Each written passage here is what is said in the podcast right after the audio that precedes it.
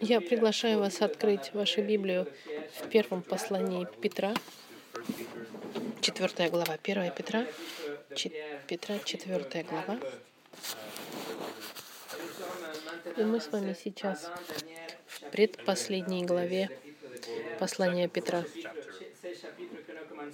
который мы начали на прошлой неделе, с первым и вторым стихов, где Петр призывает церковь быть готовой. Он призвал нас быть, быть вооруженными не физическими или духовным вооружием, но вооруженными познанием. Быть вооруженным познанием. И Господь Иисус страдал и принес самую большую победу. И Он призвал нас также быть вооруженными статусом познания, которое в будущем мы, нас ожидает без греха. И в-третьих, мы, мы должны быть вооружены убеждением жить не, не для нас, а по воле Господа. Если церковь вооружена этими тремя оружиями, победой через страдания, второе, вооружена статусом безгрешным и вооружена убеждением, которое происходит от Слова Господа, каковы бы ни были последствия, мы можем на, стоять на ногах, стоя и хранить наши, наши мы можем быть уверены в том, что Бог не призывает нас через Петра искать и избегать конфликты и страдания. Он нас призывает быть готовым. Он нам говорит, что Он пострадал, что страдания за праведность придут, и мы должны быть готовы.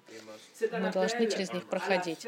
Это призывание к твердости к, и к смелости и к пониманию, что мы будем проходить через испытания и необоснованные, можно сказать, страдания. Но мы при всем при этом должны вести себя превосходно. Мы должны вести свидетельство и быть примером кого-то, кто следует за Христом в соответствии с Его примером. Быть святыми даже через гонение, особенно через гонение. Этот призыв к святости брошен с начала нашей этого, этой главы. Начиная, в общем-то, с первой главы. Петр призывает быть святыми. И остаток почтения, письма говорит о том, как мы должны быть святыми. Внутри ли церкви мы себя ведем, говорили об наших отношениях с братьями и сестрами, или наших отношениях с правительством, или на работе, или в нашей семье. Или. Послание Петра нам говорит, как мы можем иметь эту жизнь святую и хранить свидетельство и поведение святое, превосходное в любой момент нашей жизни, особенно во время гонения. Но сегодня мы посмотрим другое оружие, которое, которому у нас направляет Петр, чтобы мы могли продолжать хранить это свидетельство и выдержать испытания. И это оружие помнить. Помните, Петр нам говорит. И это мы сегодня и изучим. Но до того, как начать, давайте помолимся. Господь, мы хотим славить Тебя с нашей жизнью. И в Твоем Слове мы находим Твою волю. И сегодня, Господь, читая эти стихи, мы просим, Господь, чтобы Ты поддержал нас. Помоги, чтобы Слово Твое нас, нам помогло вести жизни, которые, чтобы жизни, которые бы показывали, что мы Твои мы, твоя, мы свои ученики. Пусть Слово Твое будет иметь невероятный эффект на нашей жизни, и чтобы мы могли держаться в сегодняшней культуре, когда придут испытания. Благослови проповедь Твоего Слова, Господь. Аминь. И сегодняшнее послание называется «Помните» помните. И мы зачитаем для контекста 4 глава с 1 по 6 стих Но сегодняшняя цель наша — это будет 3 по 6 стих. Итак, 1 Петра, 4 глава, с 1 по 6 стих.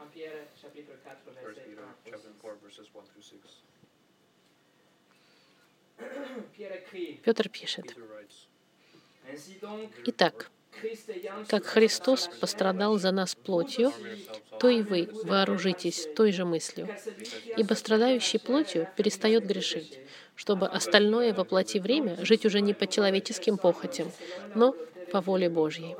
Ибо довольно, что вы в прошедшее время в жизни поступали по воле языческой, предаваясь нечистотам, похотям, мужеложеству, скотоложеству, помыслам, пьянству, излишеству в пище и питье и нелепому идолослужению. Поэтому они и удивляются, что вы не участвуете с ними в том же распутстве и злословят вас. Они дадут ответ имеющему вскоре судить живых и мертвых, ибо для того и мертвым было благовествуемо, чтобы они подверглись суду по человеку, плотью, жили по Богу духом. Мы изучим с 3 по 6 стих и изучим четыре четких пункта. Петр нас призывает помнить о прошлом. Помните о прошлом. Второе. Помните о настоящем. Третье. Помните о будущем. И четвертое. Помните Евангелие. Первое. Помните о прошлом. Как мы с вами уже изучали на прошлой неделе, во втором стихе, который нас призывает, чтобы мы не жили по человеческим похотям, но по воле Божьей. И жить по воле Господа — это мотор и катализатор, который поможет нам пройти через все испытания и страдания, даже если это страдания э, несправедливые. И Петр в третьем стихе продолжает свой аргумент, и он смотрит, он хочет, чтобы мы посмотрели назад со стыдом. Петр нам напоминает посмотреть на эпоху, когда мы не жили в соответствии с волей Господа, эпоху, когда мы жили в соответствии с нашей собственным желанием и плотью. И чтобы мы посмотрели на всех, кто, нас, кто к нам плохо относится, чтобы посмотрев на их жизнь, и мы решив отделиться от всего того, что грех, и исследовать за святостью, даже если они нас злословят. Смотрите третий стих, первую часть. Петр пишет, «Ибо довольно, что вы в прошедшее время жизни поступали по воле языческой». Здесь он говорит о вашей жизни до спасения. Петр нам говорит о времени, когда вы не жили по воле Господа, и вы были против воли Господа. Вы были далеки, вы были потерянная овца без пастыря. И Петр говорит, довольно. Довольно, как в русском языке сказано, этого достаточно. Время прошло. Вы поняли волю, волю вашей плоти, и слово, которое он использует о, о волей, он говорит о желании, которое целенаправленное. Воля, которая направляет человека, это сердце человеческое, которое делает все подряд, чтобы удовлетворить желание плоти все, все что в вашей плоть, плоть нуждается и хочет, и ваше сердце чувствует, как, какова бы ни была цена и обстоятельства и последствия, сердце возводит толкать. Сердце вас толкало на обман, на зависть, на ложь, сердце ваше толкало вас на то, что сегодня вы о них думаете, этих вещах, и вам стыдно, это ноша для вас. Но вы это делали потому, что сердце вам сказало, что это был единственный способ удовлетворить эти желания от сердца. Поэтому Петр сейчас показывает контраст волю Бога во втором стихе с волей человека, которая всегда меняется. Воля Божья, она чистая, совершенная и удовлетворительная. Но желания плотские вашей плоти — это всегда греховные желания. Они всегда невозможно их удовлетворить, и ваша душа всегда будет не удовлетворена, даже еще больше, чем раньше. Не забывая, что воля Господа, она всегда является благословением и всегда закончится благословением, но желание плоти, она собирает гнев и, и закончится судом. Павел описывает это в послании к Ефесянам. Послание к Ефесянам 2, 1 по 3 стих, он говорит, «И вас, мертвых по преступлениям и грехам ваших, в которых вы некогда жили, по обычаю мира сего, по воле князя, господствующего в воздухе, духа, действующего ныне в сынах противления, между которыми и мы все жили некогда по нашим плотским похотям, исполняя желания плоти и помыслов, и были по природе чадами гнева, как и прочее.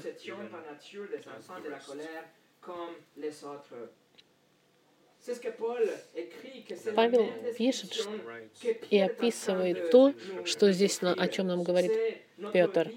Наша жизнь до Господа Христа, до нашего спасения.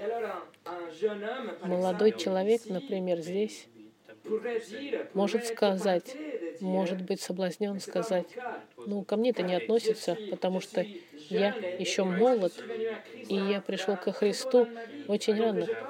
Я, у меня не было времени преследовать все эти э, желания. Ответ будет благо... Спасибо Господу, спасибо Господу. Спасибо Господу, что вы пришли ко Христу рано в вашей жизни и не успели еще нахватать всех этих экспериментов, этих грехов. Видите, милость общая Господа, она отражает зло. Поэтому милость спасения нас спасает, чтобы мы не пошли так далеко, как другие в грехах. Это значит, не, это не, не обязательно упасть в грех самый ужасный, чтобы быть спасенным. Господь по своей милости остановил нас раньше этих ужасных грехов. Никто в этой комнате не обграбил никогда банк, например. Но это потому, что милость Господа нам не дала это сделать. И что бы мы ни делали, и каковы бы ни были уровни греха, которых мы достигли, это больше, чем довольно, говорит Петр. Хватит. И Бог нас уже встряхнул и избавил от силы греха и последствий греха также. Петр вас приглашает вспомнить, напомнить вам, кем вы были и где вы были, и где бы вы были, если бы вы продолжали жить по воле вашей плоти. И цель вот этого воспоминания о прошлого и посмотреть назад, чтобы как раз таки оставить все это позади вас, чтобы не вернуться к тому, что вы уже оставили. И когда Петр пишет в прошлые времена, он использует прошедшее время, он использует глагол в таком времени, которое говорит, что действие — совершенность. Страница перевернута. Глава закончена, все книга закрыта. И то же самое с глаголами, которые он использовал для слова «поступали». Это нечто, что уже закончилось и закрыто. Страница перевернута. И дальше.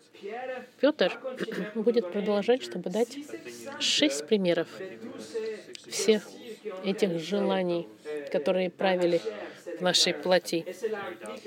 И это включает, безусловно, взрослых и молодых взрослых. Он пишет для всех тех, в кого, кто, как бы можно сказать, включен в, эти, в этих деяниях. Третий стих нам говорит, Ибо довольно, что вы в прошедшее время жизни поступали по воле языческой, предаваясь нечистотам, похотях, пьянству, излишеству в пище и питьи и нелепому идолослужению. Помните о прошлом. Вы, он говорит, предаваясь, дает нам форму жизни. Это не что-то, что вы сделали одно, один раз. Вы предавались, это в продолжительной форме, что вы делали постоянно. Это был ваш путь постоянный. И вы от одного греха передавались в другой грех. Это была ежедневная жизнь такая. Вот лист этих грехов, которые представляют желание всех неверующих в любой момент истории.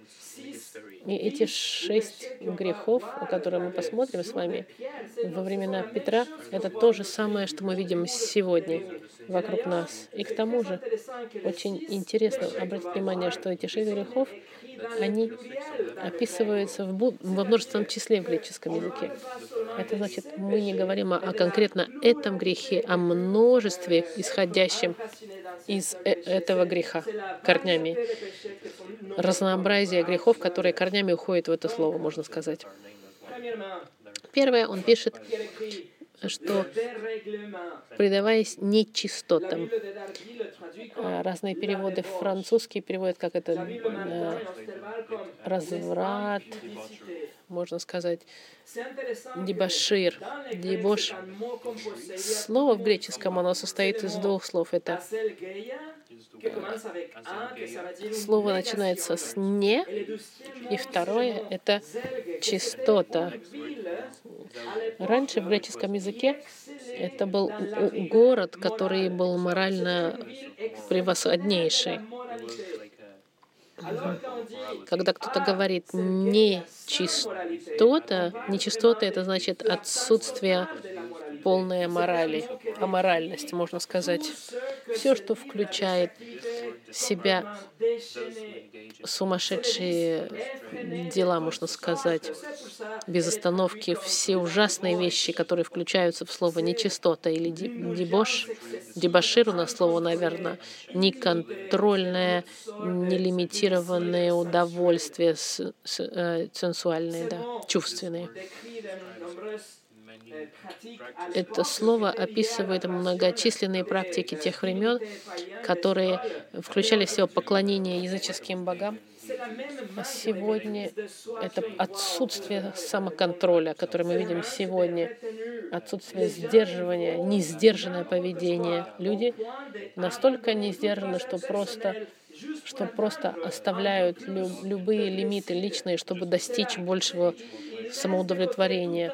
Они оставляют любой, даже общее, можно сказать, им не стыдно даже, они подаются этим нечистотам. Мы даже на улице это можем в любой момент видеть. И вокруг нас. И им намного хуже, безусловно, за закрытыми дверьми. И неудивительно, что доход от всех этих страниц интернета, которые сфокусированы на взрослые просмотры, достигает 100 миллиардов долларов. 100 миллиардов долларов индустрия и 25% всех этих поисковых страниц по интернету включает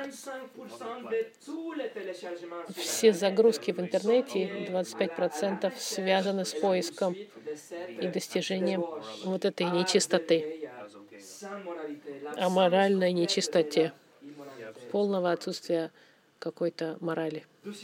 Второе, Петр пишет похотям.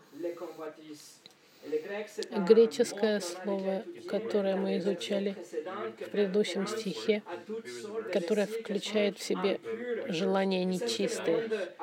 То, что люди называют животный инстинкт, похоть.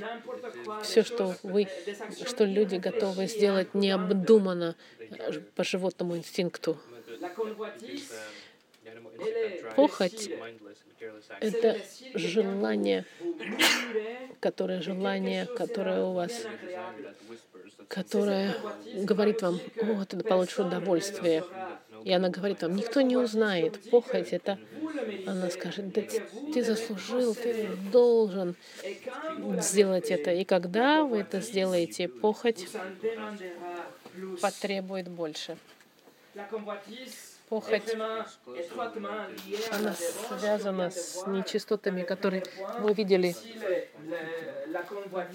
Здесь мы видим, что похоть — это желание, а после этого дебош — это, это желание, чтобы удовлетворить эту похоть. Третье. Пьянство. Буквально это значит вино безгранично, можно сказать. Вино, которое истекает без... Это опьянение сумасшествия сумасшедшее употреблением алкоголя или какого-то наркотика. Эти грехи связаны с менее чувствительному совести из-за употребления вот каких-то наркотиков или алкоголя. Цель, можно сказать, взять детектор, например, пожара и убрать батарейки, чтобы вас не беспокоили во время огня огня, пьянства. Четвертое.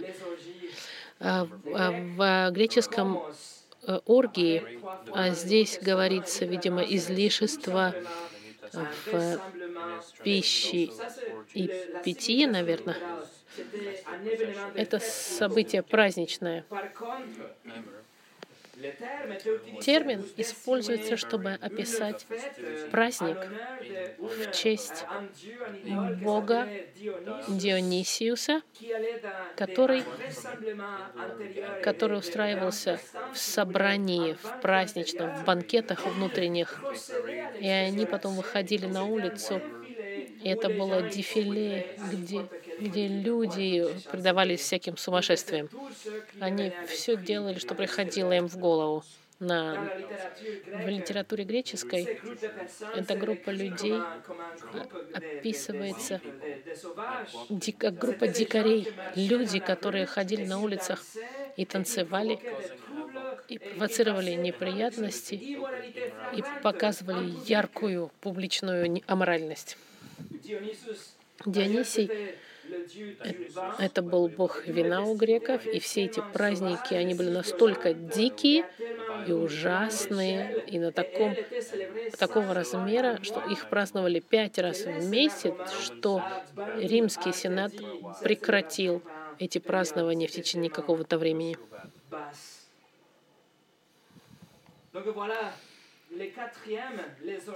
Эти оргии, излишества в пище не, не говорит нам, что нам нужно праздновать и, и собираться. Это излишество, которое приводит людей к поведению аморальным образом.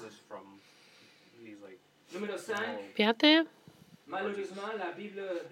Библия, некоторые варианты, они мне говорят, излишество в питье и пище. А значит, предыдущее слово, может быть, было оргия, они говорили, а теперь это излишество в пище и питье. Собраться, чтобы покушать, собраться, чтобы пить, это не проблема. Но именно Здесь он пишет об алкоголе, о перепитии. Говорится о том, чтобы во время праздника целью было просто напиться. Напиться э, ради того, чтобы напиться, собраться с целью напиться, упиться, зная, что мы будем пьяны, и пить, и пить, и пить, и пить и чрезмерно. И шестое, Петр пишет нелепому идолослужению. Петр заканчивает идолослужению, которое является корнем всем этих грехов. грехов. Идолослужение, которое говорит о прославлении Дионисию или прославлении самого себя, и, не, и неверующие в итоге падают во все эти грехи. В послании к римлянам Павел нам показывает суд Божий и, и этот спираль греха. И все начинается с идолопоклонничества, все эти грехи, друзья мои. Все начинается поклонение либо физическому, буквальному Богу, или идолопоклонничеству в вашей, в вашем воображении, идолопоклонение, которое вы создаете себе, какого-то башка, с которым вы довольны. Бог, который противоречит Богу Библии, Бог, который не раздражается по поводу ваших похотей, Бог, который игнорирует ваши желания плотские, и Бог, который согласен с вашей ложью, и который разрешает вам быть гневаться и вести себя, как вы себя ведете. Бог, который не существует, это Бог, который вы сотворили, себя поставив в положение Бога. Вы не хотите отчитываться Богу Библии, и тогда вы придумываете для своей жизни Бога, с которым вам удобно жить который был похож бы на вас. И таким образом вы забываете о Боге Библии.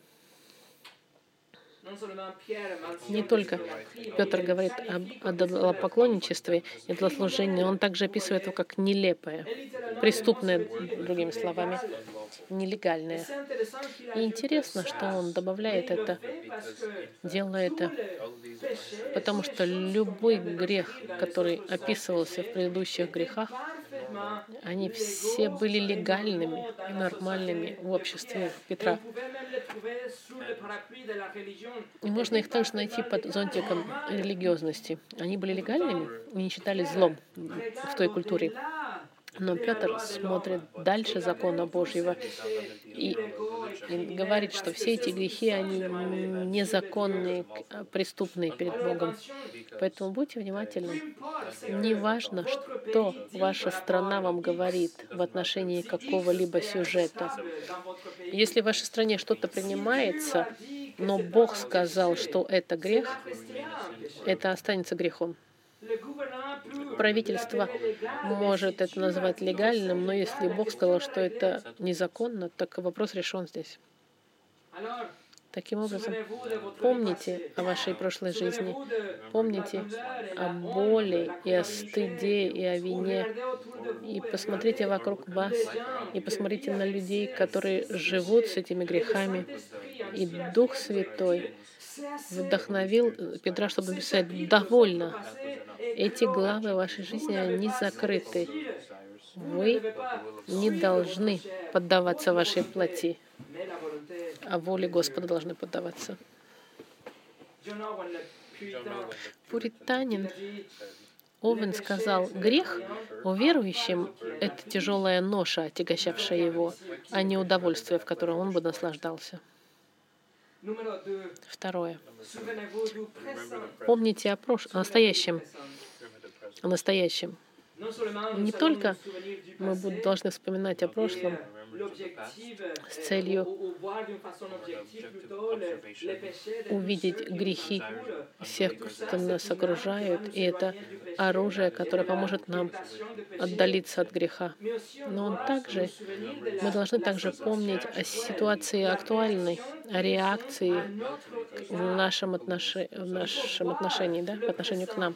Нужно видеть, как люди реагируют, потому что это будет нас мотивировать продолжать святость через страдания. В четвертом стихе Петр пишет, «Поэтому они и удивляются, что вы не участвуете с ними в том же распутстве и злословят вас. Петр приходит к заключению, что во втором, третьем стихе, когда вы смотрите на свою жизнь и все, что вы оставили позади, вы видите весь этот лист грехов, который характеризовал вашу жизнь, которая вас поглощала. Избавьтесь от этого, держитесь подальше от всего этого греха, отдалите, чтобы преследовать святость. Но будьте уверены, Петр говорит, будут конфликты. Жизнь которая следует за желаниями плотскими, она распространена в сегодняшнем обществе.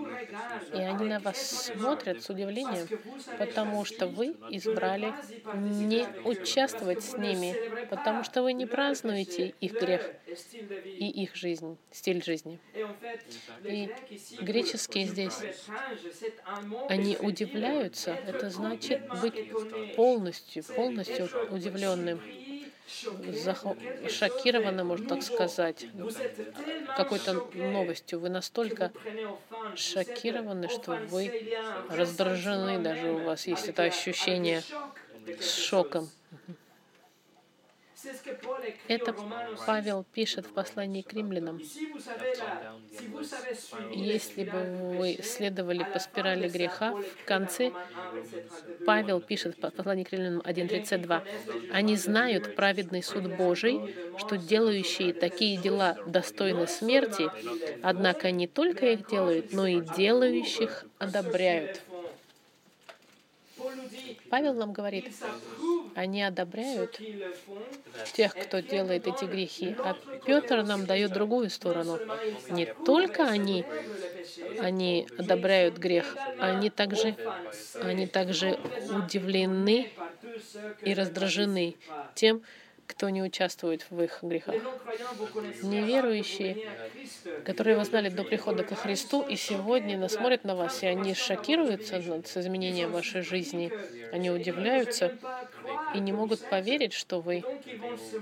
Они будут над вами смеяться, будут вас приглашать к ним присоединиться и будут вам пытаться вас э, направить, чтобы вы пошли против своих убеждений. И когда они не смогут вас убедить, тогда они будут раздражены.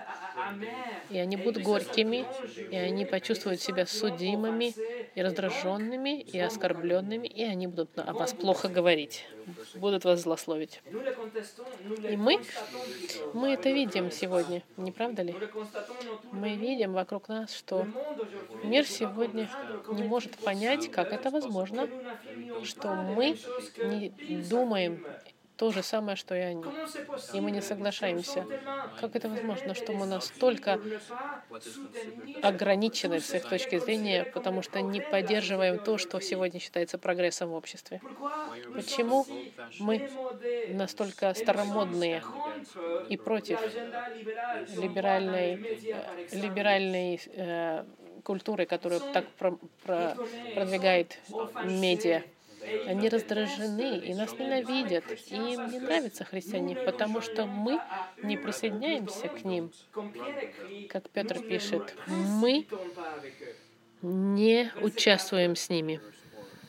В четвертом стихе, что вы не участвуете с ними в том же распутстве. Идея, что они бегут, как толпа с, с огромного обрыва, бегут быстро и, их, и хотят броситься с этого обрыва. Это идея в этом стихе. И они вас ненавидят, потому что вы с ними не участвуете в их делах. И выражение такое же, как он использует, а, это как бы толпа людей, которая мчится вперед. Толпа стада, которое на огромной скорости мчится к обрыву. Один комментатор Библии описал это эйфорический побег любителей удовольствий. Что же они делают, если вы с ними не бежите? В четвертом стихе они вас злословят. Они, они вас оскорбляют, унижают, посмеиваются над вами. Это был такой случай как раз в церкви Петра. Помните о, настоящем. Если вы страдаете праведности ради, и ваша семья, и ваши братья повернули к вам спину, это потому, что Дух Святой произвел такие дела возрождения вашей жизни, что вы не можете больше бежать с ними и увлекаться их похотями. Вы больше не хотите. Теперь вы бежите в противоположном направлении к освящению и к воле Господа и к хорошему поведению, но не с ними. Уильям Келли, эрудит 1800-х годов, сказал, есть множество христианских и нехристианских источников, подтверждающих, что именно нежелание христиан участвовать в ежедневной рутине современной их эпохи жизни, включающей развлечения и церемонии идолопоклонничества, либо любых других аморальных мероприятиях, было причиной ненависти и презрения к ним и подозрений в нелегальных делах. Третье. Помните о будущем. Как можем мы быть тогда мотивированы, чтобы жить святой жизнью через страдания? Помня о прошлом, смотря вокруг нас, смотря назад, вспоминая, из чего Господь нас вытащил, смотря вокруг, понимая, почему нас злословят, потому что мы возрождены, и помня о будущем, что произойдет. Пятый стих они дадут ответ имеющему вскоре судить живых и мертвых.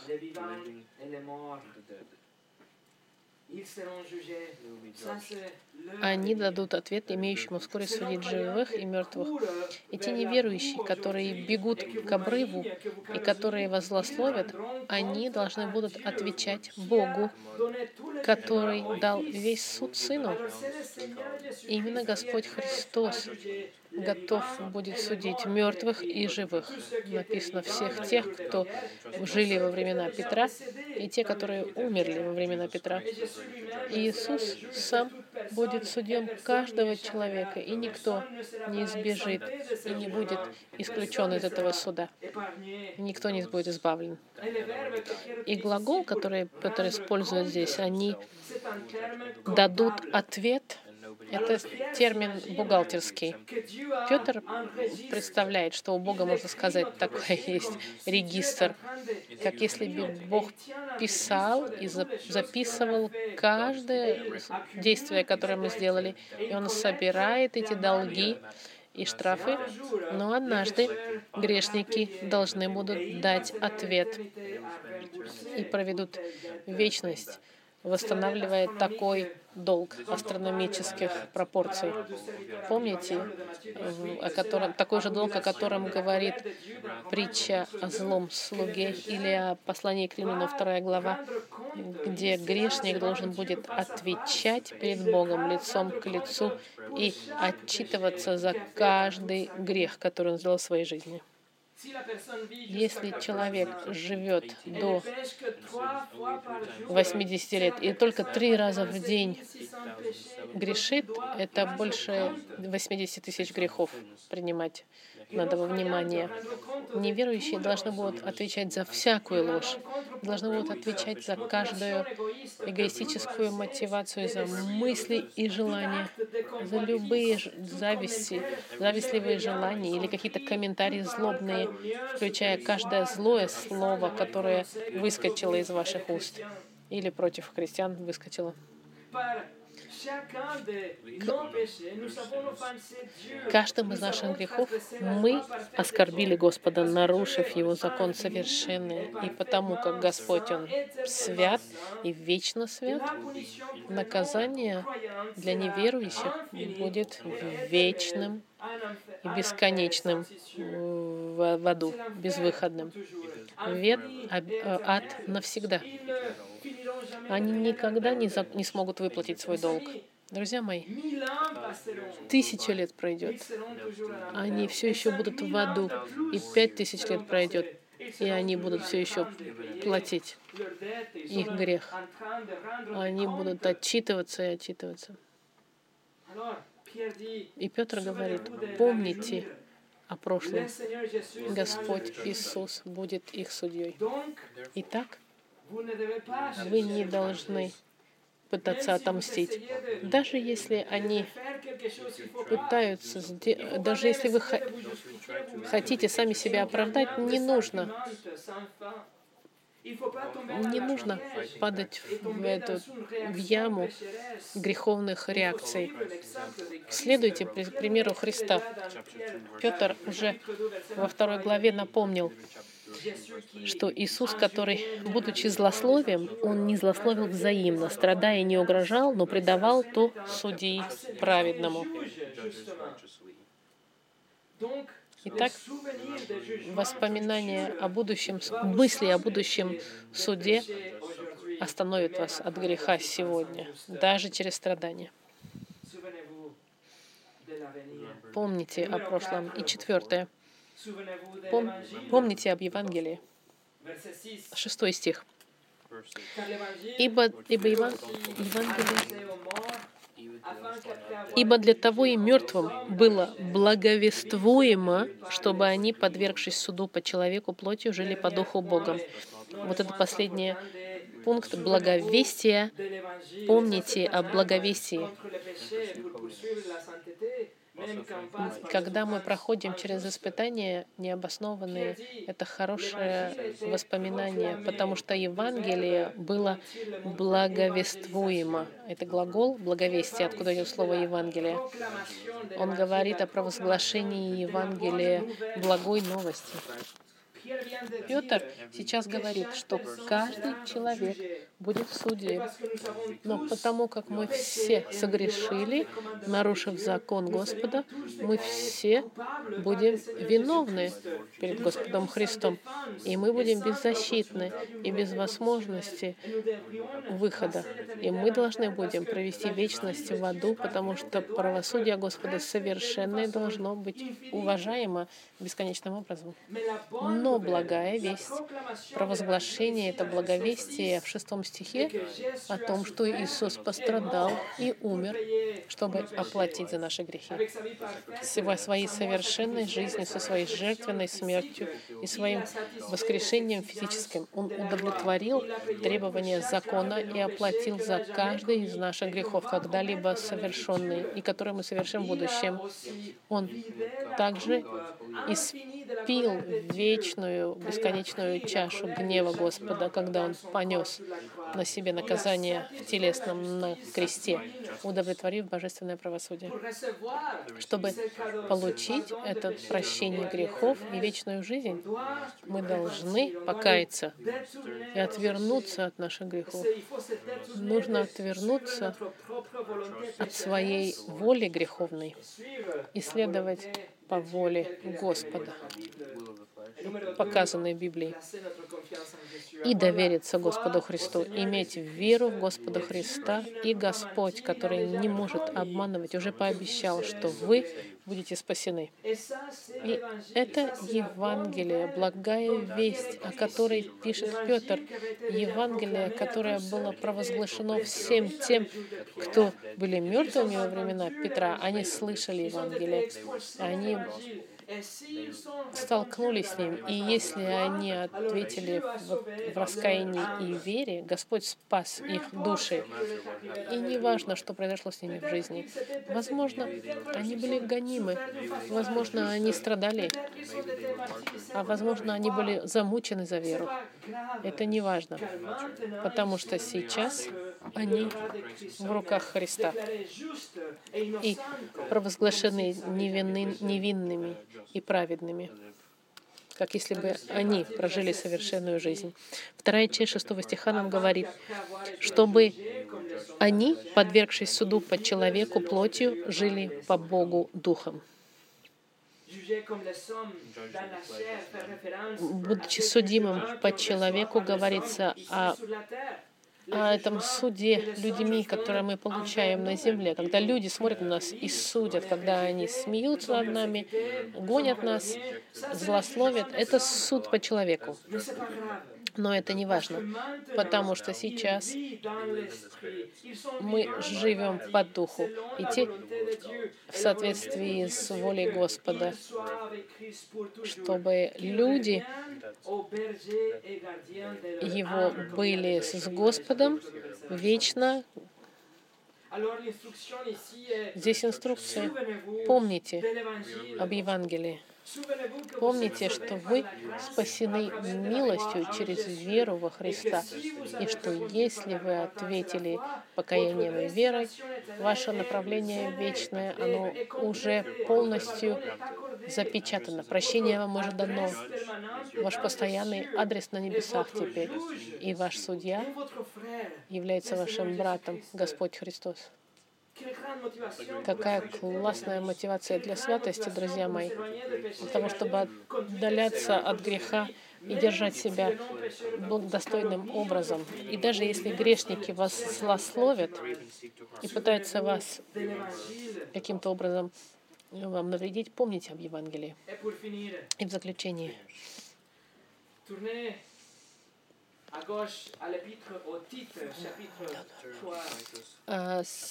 Перед книгой Петра есть послание к Титу, послание к Титу, третья глава. Если вы помните об Евангелии, это вас укрепит в благодарности и в любви к Господу, и вы будете ценить благость Господа, который нас спас. То, что Он нас спас от суда и ада неизбежного, остановит нас от того, чтобы мы при, присоединились к этой толпе, бегущей к, огни, к греху. Но также, также заставит нас смотреть на людей вокруг со состраданием и делиться, заставит нас делиться Евангелием. Мы увидим сумасшествие, которое царствует в сегодняшнем обществе и в мире, и все эти, и все эти безобразия, которые мы видим вокруг нас, но мы не можем просто встряхнуть головой и сказать, ну и ладно, нужно сделать что-то. И наше оружие — это Евангелие. Единственное средство, в каком общество может быть преображено, это через провозглашение Евангелия. Посмотрите с нами. Послание к Титу, 3 глава, с 3 по 7 стих. Я зачитаю. Это наша история, друзья мои. Ибо и мы были некогда несмысленны, несмысленны, непокорны, заблудшие, были рабы похотей и различных удовольствий, жили в злобе и зависти, были гнусны, ненавидели друг друга.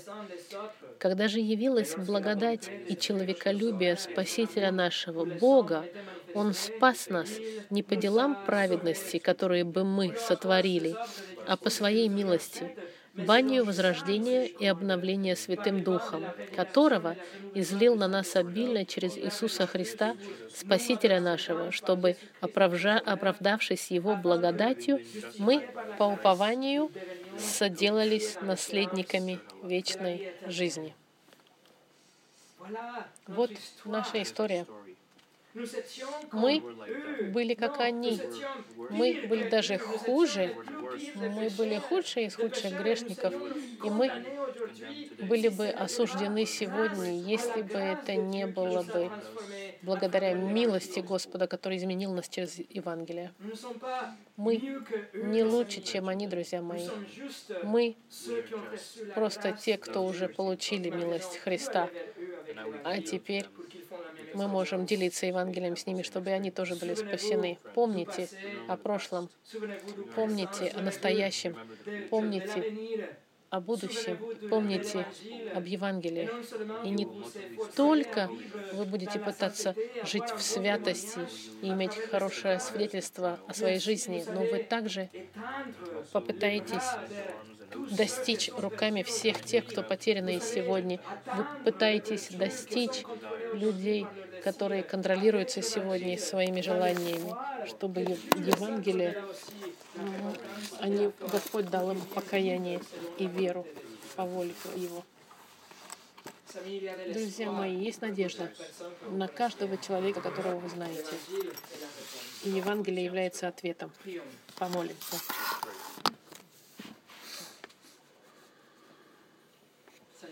Господь, спасибо, что Ты нас спас.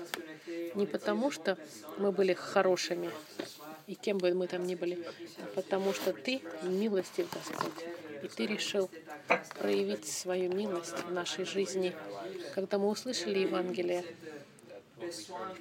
и, и почувствовали необходимость в покаянии и бежать к Тебе.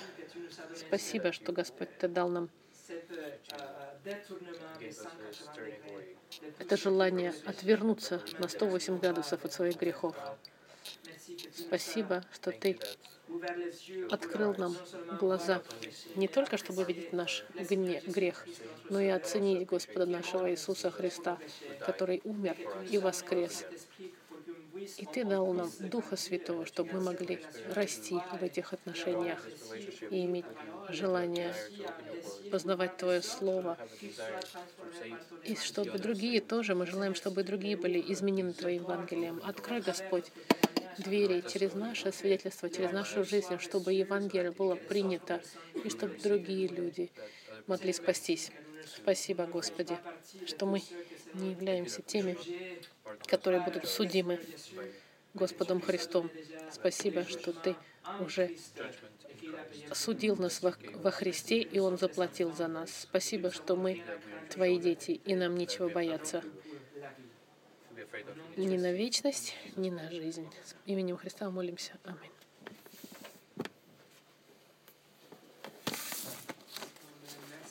Спасибо.